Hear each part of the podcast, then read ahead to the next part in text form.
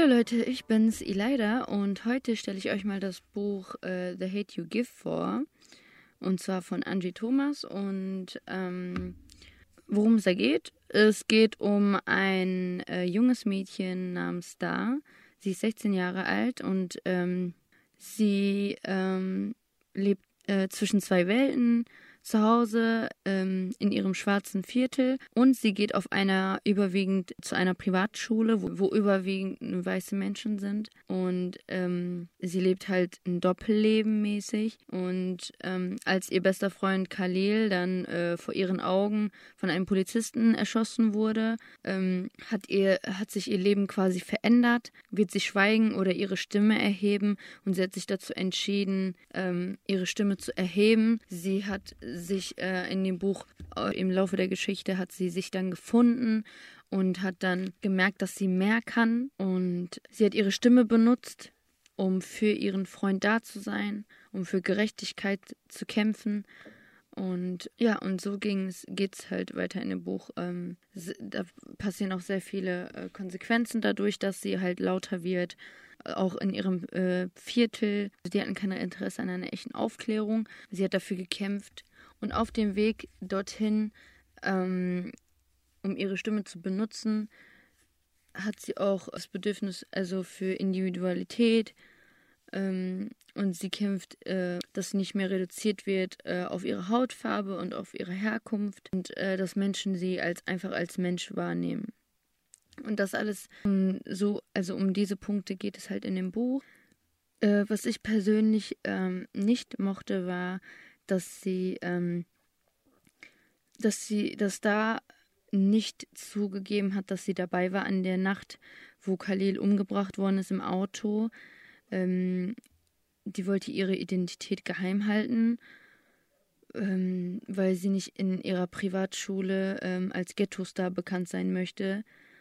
Deswegen ähm, hat die ihren Freunden erzählt, dass sie nicht dabei war. Und sie achtet auch sehr äh, auf, ihre, auf ihre zwei Identitäten. Die eine Gordon Heights, äh, da und äh, William da.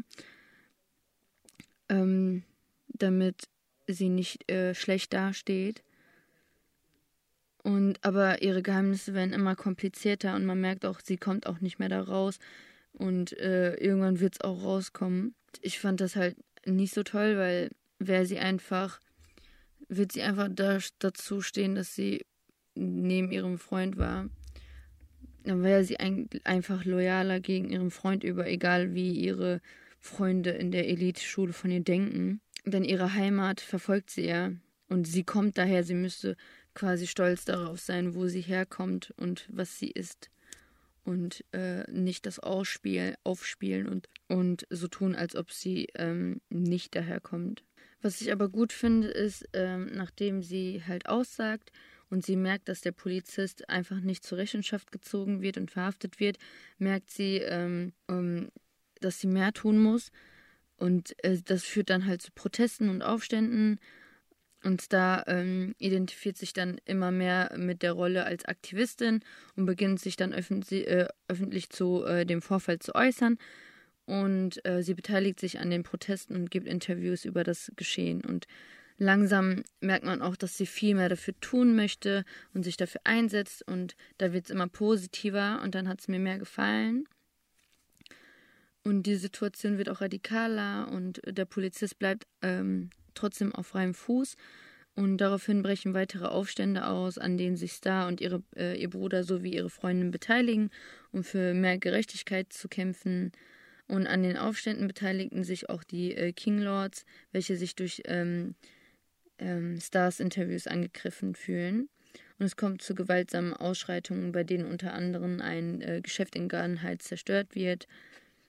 Ja, und es passieren sehr viele schreckliche Dinge auf dem Weg, bis sie äh, das bekommt, was sie möchte. Und ist echt spannend, was dazwischen passiert. Sehr viel, äh, sehr viele traurige Momente, wobei sie ja äh, für ihren Freund für die ähm, Gerechtigkeit kämpft. Ich habe auch ein paar, ähm, die, ein paar wichtigen Zitate aus der Hate You Give rausgeschrieben, ähm, was mich halt, was noch auf, was ich richtig gut fand. Ähm, manchmal machst du alles richtig und es geht trotzdem alles schief. Entscheidend ist, dass du dennoch nie aufhörst, das Richtige zu tun. Oder mutig sein bedeutet nicht, dass du keine Angst hast. Es bedeutet, dass du was tust, obwohl du Angst hast. Dann habe ich noch ähm, Wozu hat man eigentlich eine Stimme, wenn man in den entscheidenden Momenten schweigt? Aufgeschrieben, das ist auch richtig ausschlag, ausschlaggebend gewesen. Da ist dieses Wort wieder Mut. Mutigen Menschen zittern bestimmt nicht die Knie. Mutige Menschen haben nicht das Gefühl, gleich kotzen zu müssen. Und mutige Menschen müssen sich bestimmt nicht äh, ermahnen, zu atmen, wenn sie zu sehr an jedem Abend denken. Wäre Mut ein medizinischer Zustand, lege bei mir eine klare Fehldiagnose vor. Abschiede schmerzen am meisten, wenn der andere nicht mehr da ist. Das war auch sehr traurig in dem Moment, habe ich mir aufgeschrieben. Ja, ähm, im Großen und Ganzen ähm, sollte man das Buch auf jeden Fall einmal gelesen haben. Ähm, ist sehr emotional und da verbirgt sich so viel Power hinter, des, hinter der 16-Jährigen. Und ja, sehr empfehlens, empfehlenswert. Ich hatte Spaß daran, es zu lesen. Ähm, danke nochmal an Lebendige Bibliothek, äh, denn die Bücher haben wir von dort. Wir haben auch einige andere Bücher äh, in unserem Archiv, äh, in unserer App, ähm, stellen auch die anderen deren Bücher vor. Wenn es euch interessiert, könnt, könnt ihr mal reinschauen und äh, die anderen ähm, Bücher euch anhören. Ja, dann wünsche ich euch noch einen schönen Tag und ich hoffe, ihr hattet Spaß.